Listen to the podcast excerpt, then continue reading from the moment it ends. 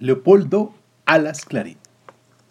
Leopoldo Alas Ureña nació en Zamora el 25 de abril de 1852. Aunque pasó en Oviedo sus primeros años, licenciado en Derecho, obtuvo el grado de doctor por la Universidad de Madrid. Fue en esta ciudad donde publicó sus primeros textos en el periódico El Sorfeo.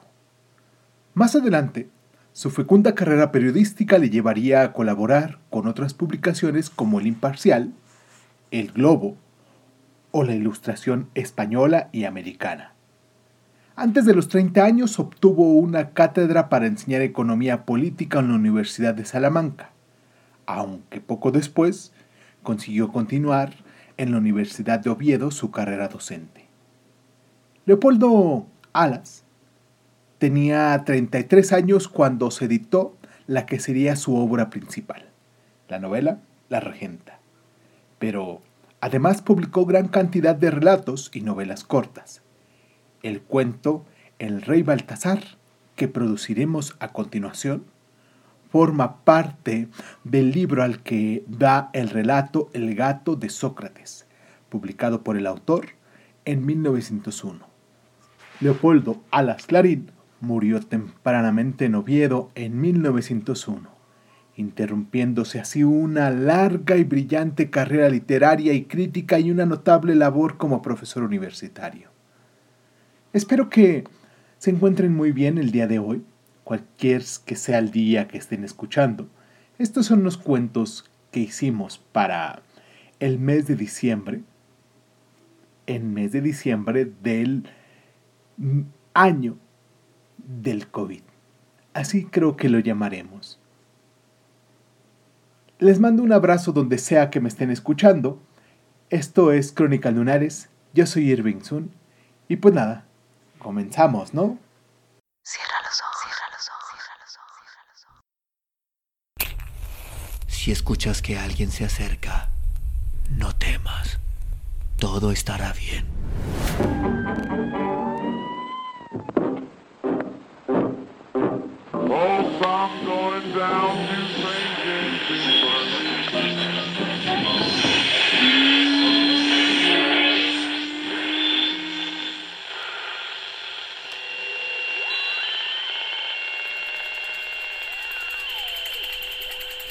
Estás escuchando, escuchando Crónica, Crónica, Crónica el lugar, el lugar donde, donde, donde entra por tus oídos.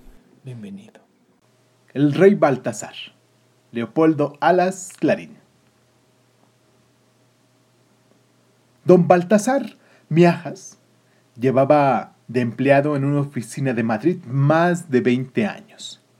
Primero había tenido 8 mil reales de sueldo, después 10 después 12 y después 10. ¿Por qué quedó cesante? No hubo manera de reponerle en su último empleo y tuvo que conformarse, pues era peor morirse de hambre en compañía de todos los suyos con el sueldo inmediato, inferior. Eso me rejuvenece, decía con una ironía inocentísima, humillado, pero sin vergüenza, porque él no había hecho nada feo y a los cantores de plantilla que les aconsejaba renunciar al destino por dignidad, les contestaba con buenas palabras, dándoles la razón.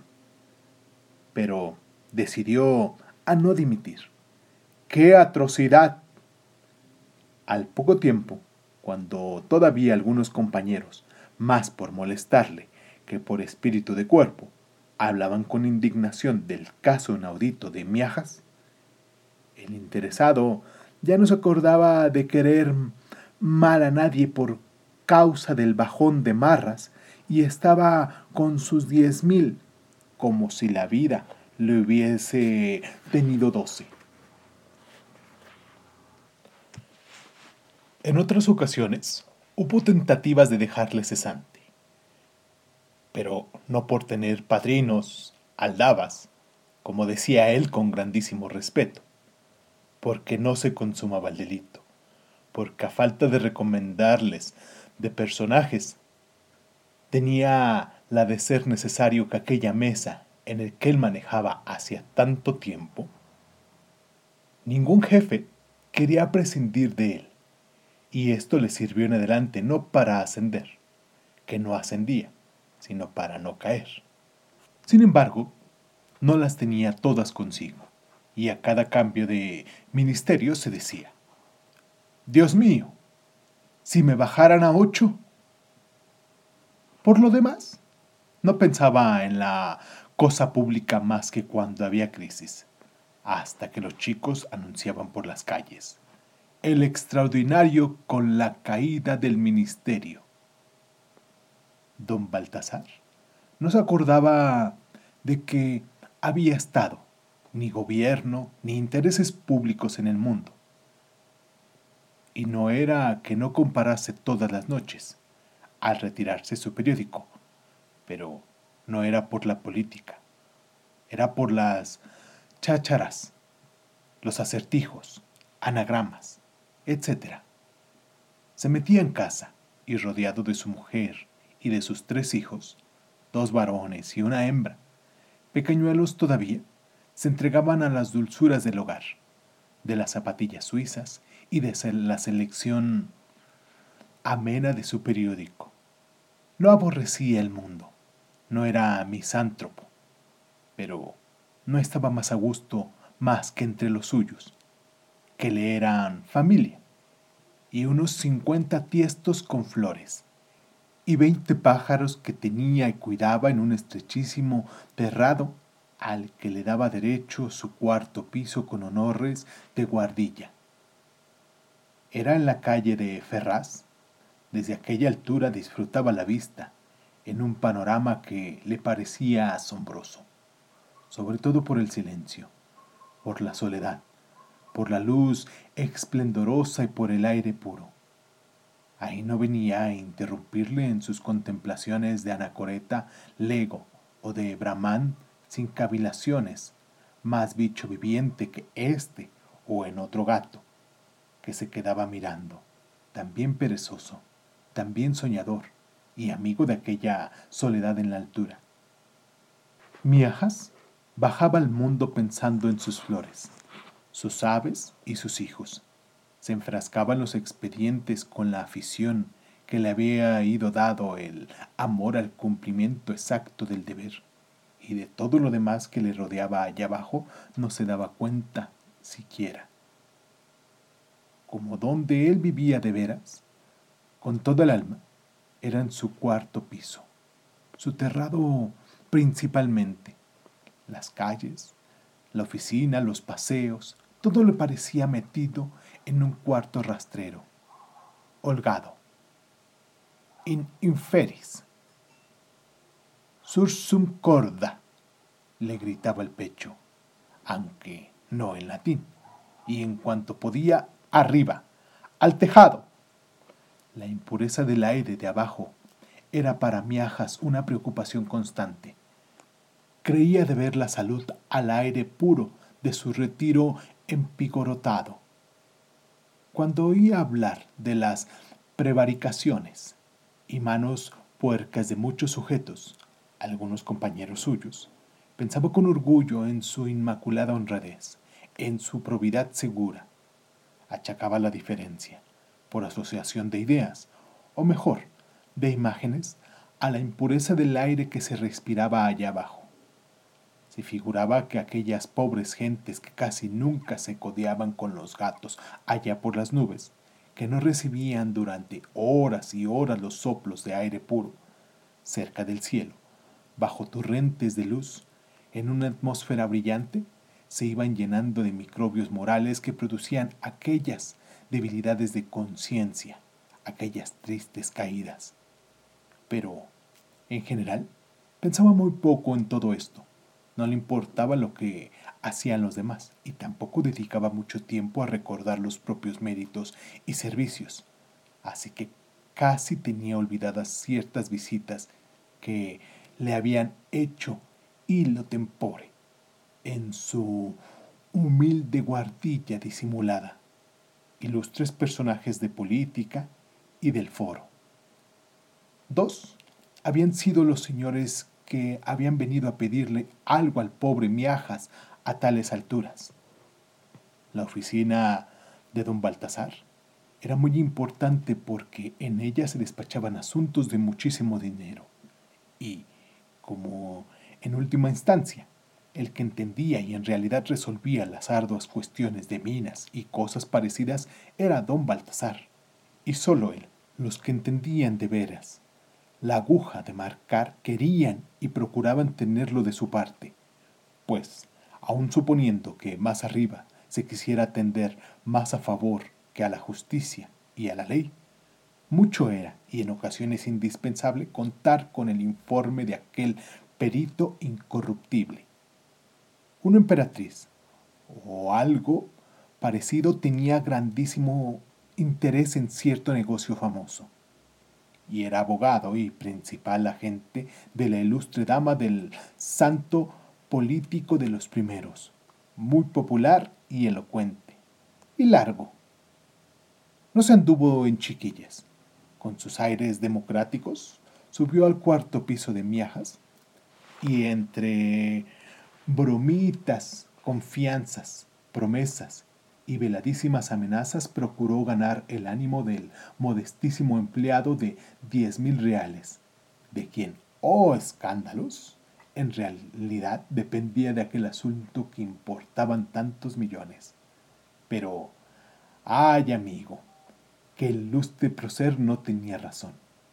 Y Miajas, avergonzado, sintiendo lo infinito, como si cometiera un delito de lesa la majestad, o, por lo menos, de lesa soberanía nacional, dijo, nones. Y el señor aquel, elocuentísimo jefe de partido, casi árbitro de los destinos del país, en ocasiones tuvo que bajar el ciento y pico de escaleras, lo mismo que las había subido, sin sacar nada en limpio, porque ahí no se podía hacer nada sucio. Ese triunfo no dejaba de halagar a don Baltasar, más que por el mérito de su honrada resistencia, por el honor de haber tenido en casa y suplicándole en vano y tratando de convencerle a tan conspicuo personaje. Sin embargo, se le mezclaba esa satisfacción con el remordimiento de no haber podido complacer a una eminencia como aquella. Y también tenía cierto escosor que era así como un vago temor de que algún día aquel prócer se vengara dejándole cesante, o por lo menos bajándole a ocho.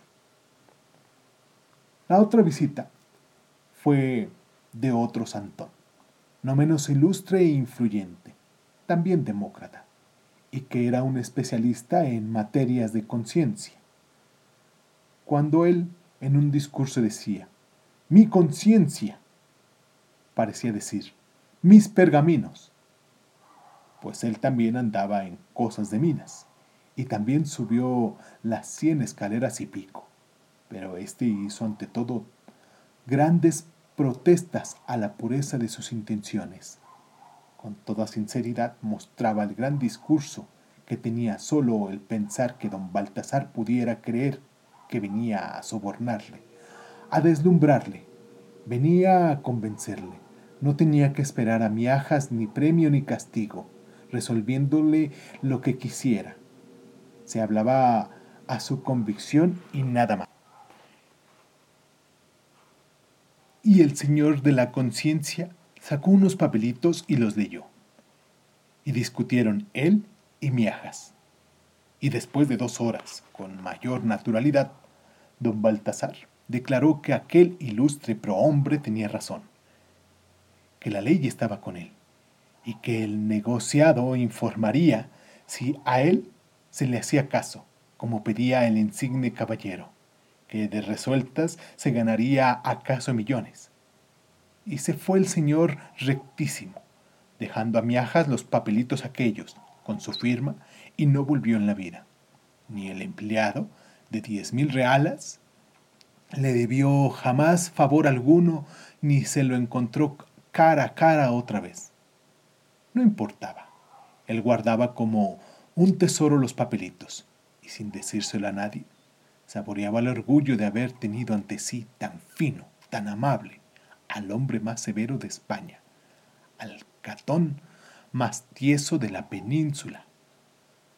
Pero, después de algún tiempo, fue olvidando la aventura y por fin ya disfrutaba de la contemplación de su propia honradez, como de una cosa muy insípida, sin mérito grande, aunque indispensable.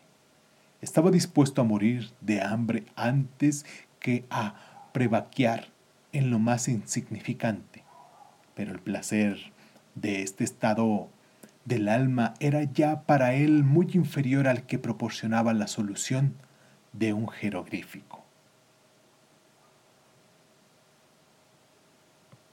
2. Si aquellos señores ilustres jamás hicieron nada bueno ni malo a don Baltasar, si el prócer de la conciencia no tuvo la amabilidad de mandarle siquiera unos cartuchos de dulces a sus hijos de miajas. No se portaron así el año de gracia de 1890. Los dos ricachones americanos que habían sacado de pila, respectivamente, al hijo mayor Carlos y a la hija Pepilla. El día de Reyes, muy tempranito, los chicos se encontraron en el terrado centos, juguetes de todo lujo. Él y un guerrero indomable, con uniforme de teniente de caballería, con todas las armas y galones que le era de ordenanza, ella, una casa puesta para un matrimonio de porcelana, con ama de cría, un chiquitín y dos criadas, una de ellas negra. Era una maravilla. El entusiasmo de aquellos niños pobres, que en otros años se contentaban con una caja de pinturas de peseta y una pepona de precio semejante, no tuvo límites, ni entrañas. A Marcelo, el hijo segundo, el más cariñoso, más aplicado y más metido por los mimos de su padre, los reyes no le habían traído nada, porque nada era cartucho de dulces que se encontró al lado de esos soberbios juguetes.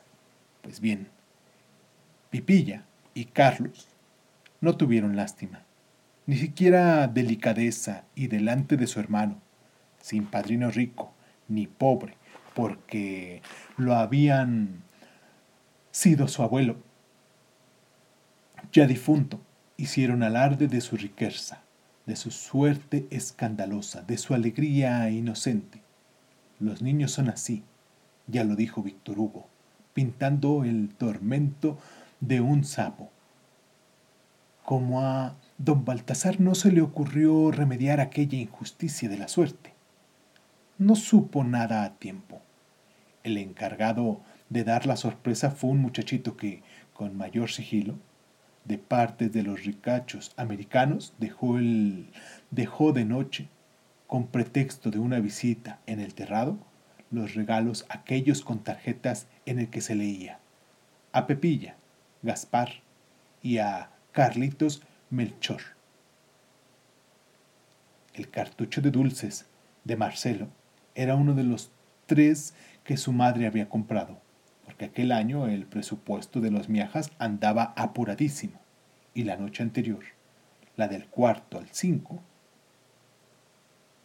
el matrimonio con profunda tristeza, resignado, había resuelto, después de la melancolía de liberación, que era una locura gastar aquel año en juguetes, por modestos que fueran, cuando no había apenas para garbanzos ni para remendar las botas de los chicos.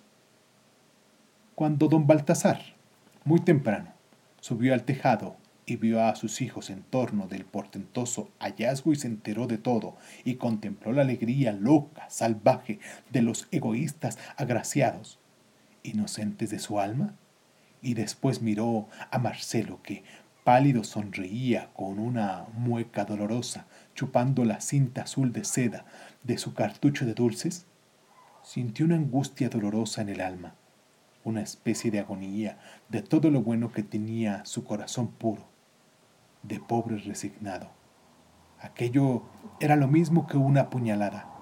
Dios lo perdonará, pero sus queridos compadres habían incurrido en una omisión grosera, de solterones sin delicadeza, muy ricos, espléndidos.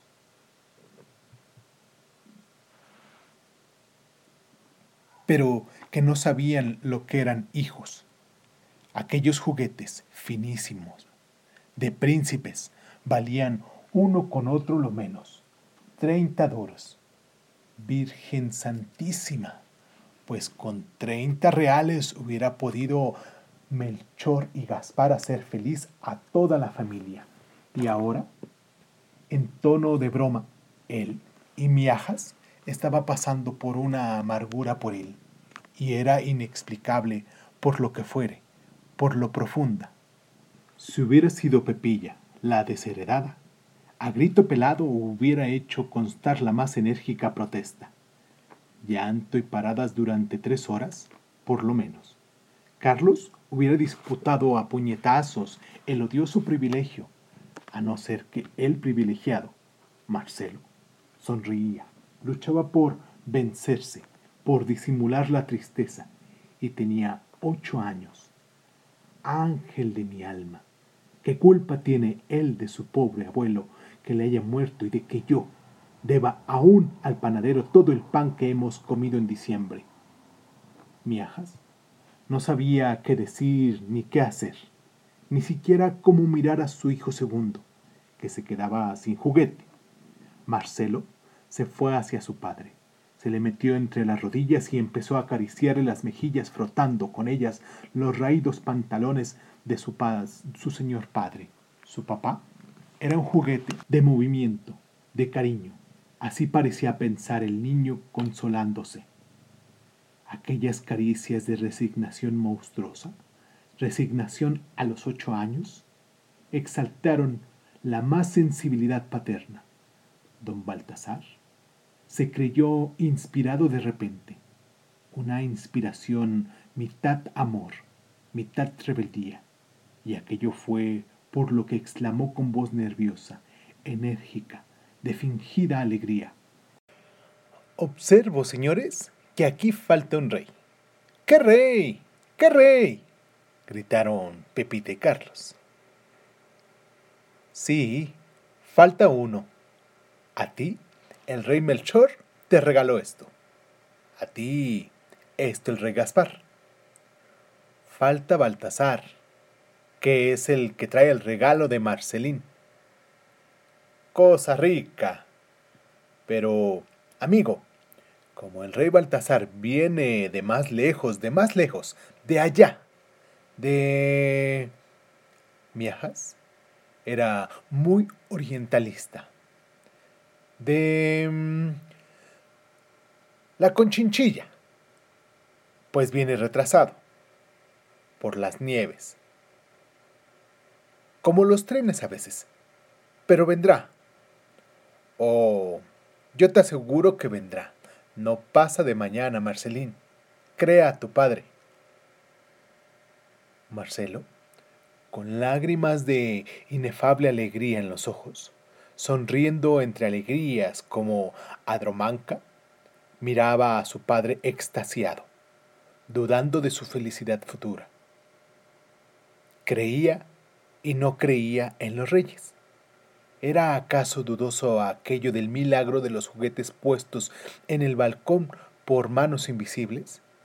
Pero ahora se inclinaba a pensar que su rey, esta vez, iba a ser su padre, y se lo agradecía tanto, tanto. Era mejor así. Pero, ¿vendría el juguete? ¿Qué le va a traer?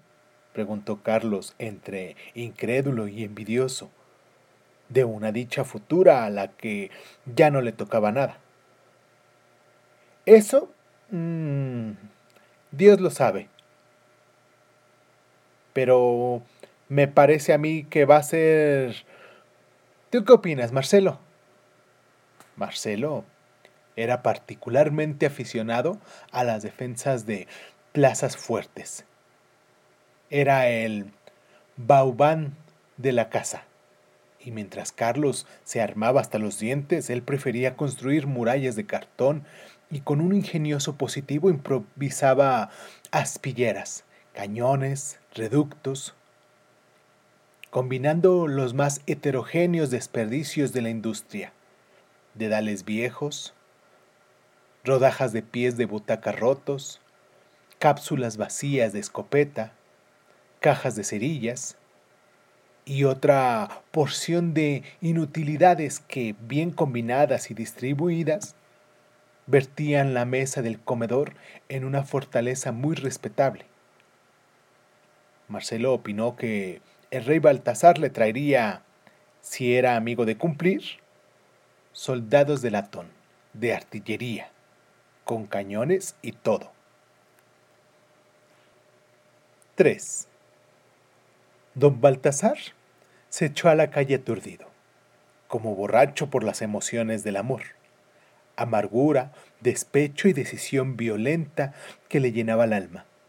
Se figuraba que llevaba, si no en la mano, en el alma, con la intención una tea incendiaria que debía prender el, el fuego a la moral pública que se debía al orden constituido, a los más altos principios. ¿Qué sabía él? En fin.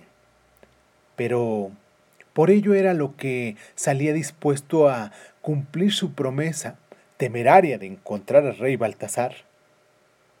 Y ya no traerlo de la conchinchilla, sino sacarlo del centro de la tierra y hacerlo presente ante su Marcelo con un juguete verdaderamente regio que no valiese menos que el de sus señores hermanos. Lo primero que hizo fue lo que hace el gobierno pensar en los gastos, no en los ingresos. Escoger el juguete monumental. Así lo llamaba para sus adentros, sin pensar en la mina o en la lotería de donde habría que, que sacar el dinero necesario para pagarlo. Se paró en la calle de la Montera, ante un escaparate de juguetes de lujo. Entre tanta monada, de súbito precio, no vaciló un momento. La elección quedó hecha desde el primer momento. Nada de armaduras, coches, velocípedos de maniquí, grandes pelotas, ni además chucherías. Lo que habría de comprar a Marcelín era aquella plaza fuerte que estaba siendo la admiración de cuatro o cinco granujas que rodeaban a mijas junto al escaparate. Lo que puede la voluntad, pensaba el humilde empleado. Estos chicos cargarían con esa maravillosa del arte de divertir a los niños con no menos placer que yo en materia de posibles. Allá nos vamos esos pilluelos y yo, y sin embargo, ellos se quedan con el deseo y yo entro ahora mismo en el comercio y compro eso. Y se lo llevo a Marcelín. ¿En dónde está el privilegio? La diferencia. ¿En los cuartos? No, mil veces no en la voluntad. Yo quiero de veras que ese juguete sea de mi hijo. Y entró. Y compró la plaza fuerte que le deslumbraba con el metal de sus cañones, cureñas y cuantos pertechos eran del caso. Cuando Marcelín viera aquellas torres y murallas, casamatas, puentes, troneras, soldados y tremendas piezas de artillería, se volvería loco. Creería estar soñando. Para él, tanta hermosura. Al ir a pagar el juguete, después de que el juguete estuvo en el mostrador, don Baltasar sintió un nudo en la garganta. Verán ustedes, dijo. No me lo llevo ahora precisamente porque, mm, naturalmente, no he de cargar con este armastoste. lo llevará un mensajero. No, no, señores, no se molesten ustedes. Déjenlo ahí apartado.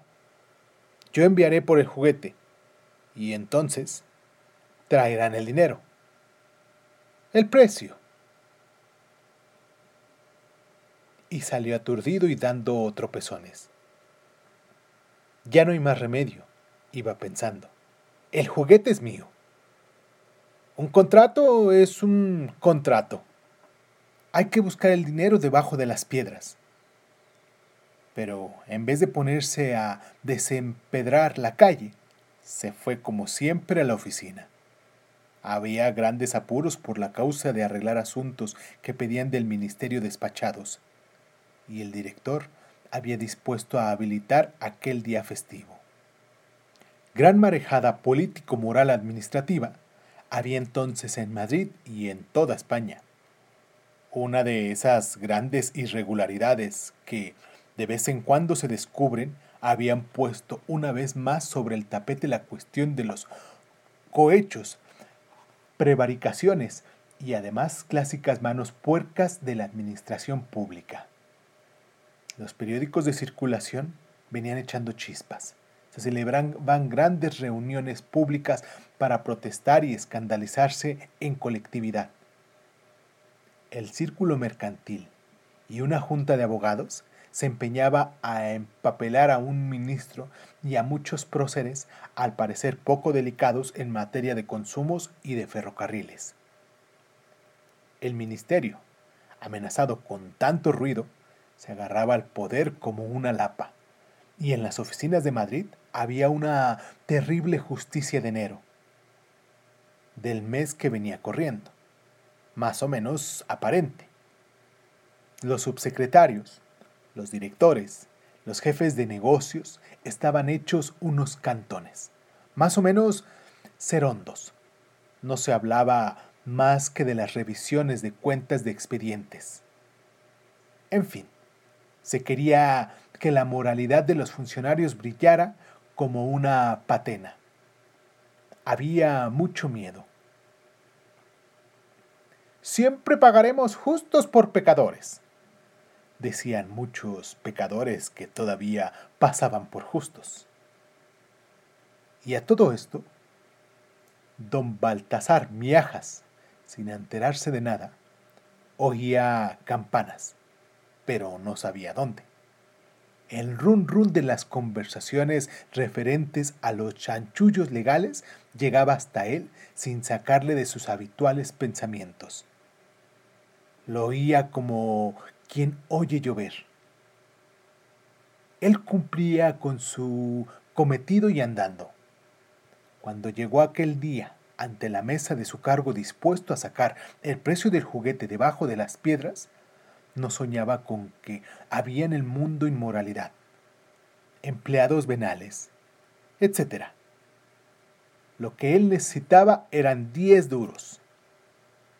No sabía que estaba sobre un volcán rodeado de espías. Los pillos del negociado, que lo sabía, estaban convertidos en argos de la honradez provisional y temporárea que el director del ramo había decretado tanto puñetazo sobre el pupitre. El diablo, no la providencia, como pensó don Baltasar, hizo que cierto contratista interesado en el expediente de miajas acababa de despachar de modo favorable para que el señor se le acercara y fingiendo sigilo, pero con ánimo de que pudieran otros oficinistas enterarse de su generosidad, dejase entre unos papeles algunos billetes de banco. Era un hombre tosco, acostumbrado a vencer así en las oficinas de su pueblo. Y como no conocía a Miajas y quería ir anunciando su procedimiento expeditivo para que se enterasen los que podían servirle el día de mañana, hizo lo que hizo de aquella manera torpe, que comprometía al infeliz covachuelista. Don Baltasar, en el primer momento, no se dio cuenta de lo que acababa de suceder. Todavía no se había hecho cargo de la vituperable acción. ya que los espías del director se habían guiñado el ojo.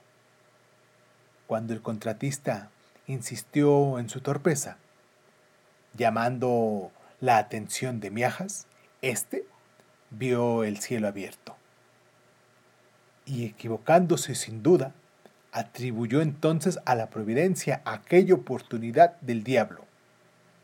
En cualquier otra ocasión, sin escandalizarse, con mucha humildad y molestia, habría devuelto al pillaste su dinero, haciéndole con buenos modos que él había cumplido con su conciencia y que ya estaba pagado por el gobierno. Pero, ¿ahora? Marcelín, la plaza fuerte comprada, la promesa de traer al rey Baltasar aunque fuese de los pelos, y cierto profundo espíritu de rebelión, la protesta moral, en fin, todo ello hizo que don Baltasar, en voz baja, temblorosa, dijera, Oh no, caballero, es demasiado. Basta con un pequeño recuerdo. Guarde usted esto, guarde usted esto, pronto. Y metió entre unos papeles un billete de 50 pesetas. A la mañana siguiente, en el terrado de la humilde vivienda de Miajas, su segundo hijo, Marcelo, encontró con una tarjeta firmada por el rey Baltasar un juguete pasmoso, la plaza fuerte que había soñado. Y por la tarde, el rey Baltasar recibió la noticia de que estaba cesante. Por hacerle un favor que no se formaba expediente. Justicia de enero. No había perdido más que el pan y la honra.